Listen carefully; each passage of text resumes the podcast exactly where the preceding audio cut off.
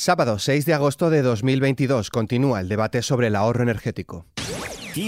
Noticias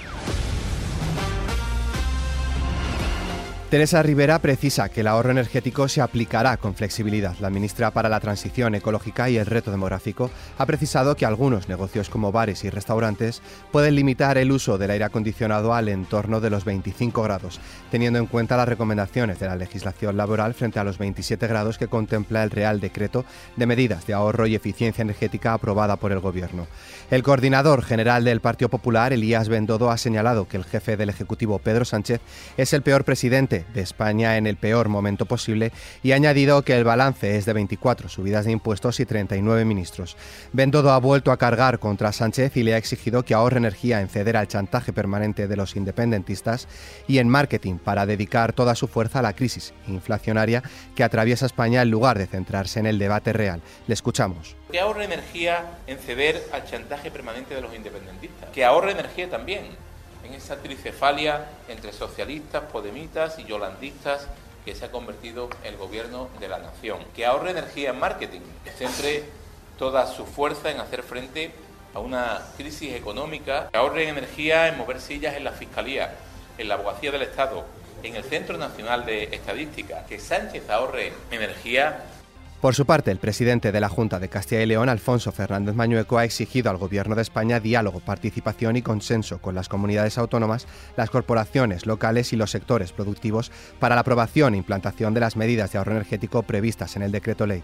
Pese a ello, Mañueco ha manifestado que cumplirá las normas de ahorro que sean de aplicación, a la vez que ha alertado de que no se puede gobernar a golpe de decreto y que concienciar no es imponer.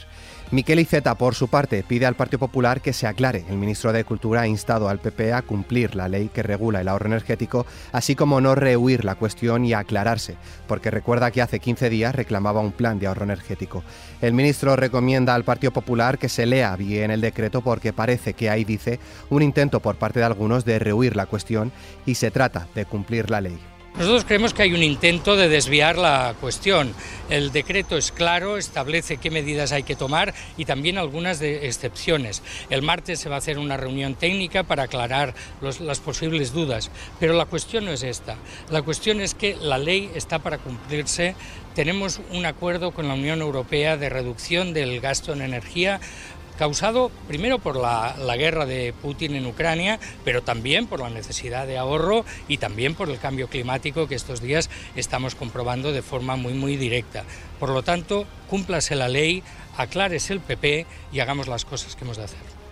Ciudadanos se suma a las críticas del ahorro energético. El portavoz de Ciudadanos en el Parlamento, Nacho Martín Blanco, ha criticado el plan de ahorro energético aprobado por el Gobierno que tacha de improvisado y ha defendido apostar por la energía nuclear y potenciar las centrales nucleares. Martín Blanco.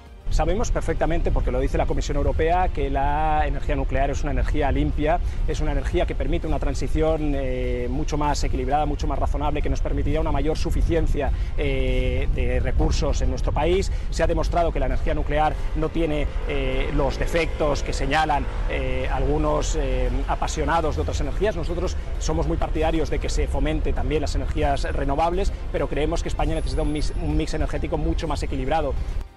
Más cosas, medios aéreos y terrestres se han desplazado hasta esteras de Medina Celia, al sur de la provincia de Soria, para sofocar un incendio detectado este sábado a las 12 del mediodía. Por otro lado, las elevadas temperaturas y la complicada orografía de la zona hacen que los responsables del operativo de extinción del incendio de Santa Cruz del Valle en Ávila no prevean una evolución favorable. Por su parte, el presidente del Partido Popular, Alberto Núñez Feijóo, ha pedido colaboración ciudadana para que todo el peso de la ley caiga sobre los responsables de los incendios, ya que ha declarado que un gran porcentaje de estos son intencionados. En otro orden de noticias, España ha contabilizado este viernes 365 casos más de virus de la viruela del mono. Así se mantiene como el primer país europeo y el segundo del mundo con más afectados por este brote, del que se ha contagiado ya un total de 4.942 personas, de los que 139 han sido hospitalizados y dos han fallecido. Son los datos del Ministerio de Sanidad. Detectados dos casos de fiebre Crimea-Congo, ambos han sido informados en la comarca leonesa El Bierzo. El primer caso diagnosticado fue el de un cazador de 49 años con antecedentes de picadura de garrapata. En estos momentos se encuentra en situación estable tras ingresar en un hospital del País Vasco. El segundo caso, y que ahora se ha dado a conocer, es de otro hombre de 51 años fallecido el 19 de junio. Y es que ha habido un inusual aumento de la mortalidad este mes de julio. La ola de calor, la COVID y otras causas no determinadas aún han provocado un inusual incremento de la mortalidad en julio lo que ha elevado hasta un 25% la actividad de las funerarias. Según las estimaciones del Ministerio de Sanidad, se habría registrado 10.928 muertes no esperadas. Fuera de nuestras fronteras, Taiwán acusa al ejército chino de un posible ataque simulado contra la isla. Taiwán ha denunciado este sábado que buques y aviones militares chinos han vuelto a traspasar la línea media del estrecho de Formosa en un posible ataque simulado dentro de las maniobras militares anunciadas tras la visita a la isla de la presidenta del legislativo estadounidense Nancy Pelosi. Por otro lado, el director general del Organismo Internacional de la Energía Atómica se ha mostrado muy preocupado por el bombardeo ayer en la mayor planta atómica de Europa, bajo ocupación rusa en ucraniano y alerta de que se está jugando con fuego y existe el riesgo de un desastre nuclear. Y terminamos el repaso a la jornada de hoy con un cumpleaños.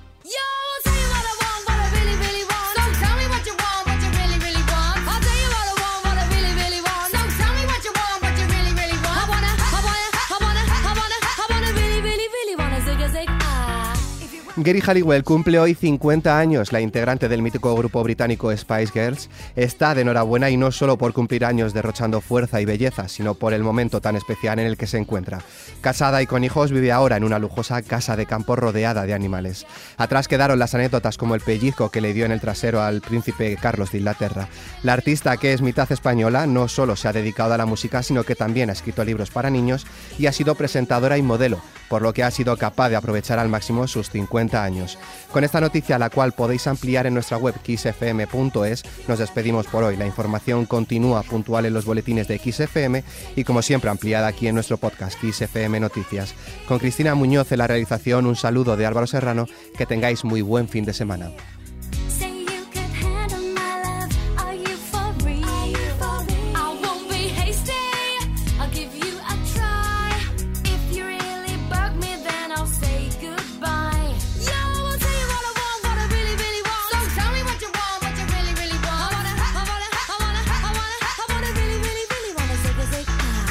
Wanna be my love.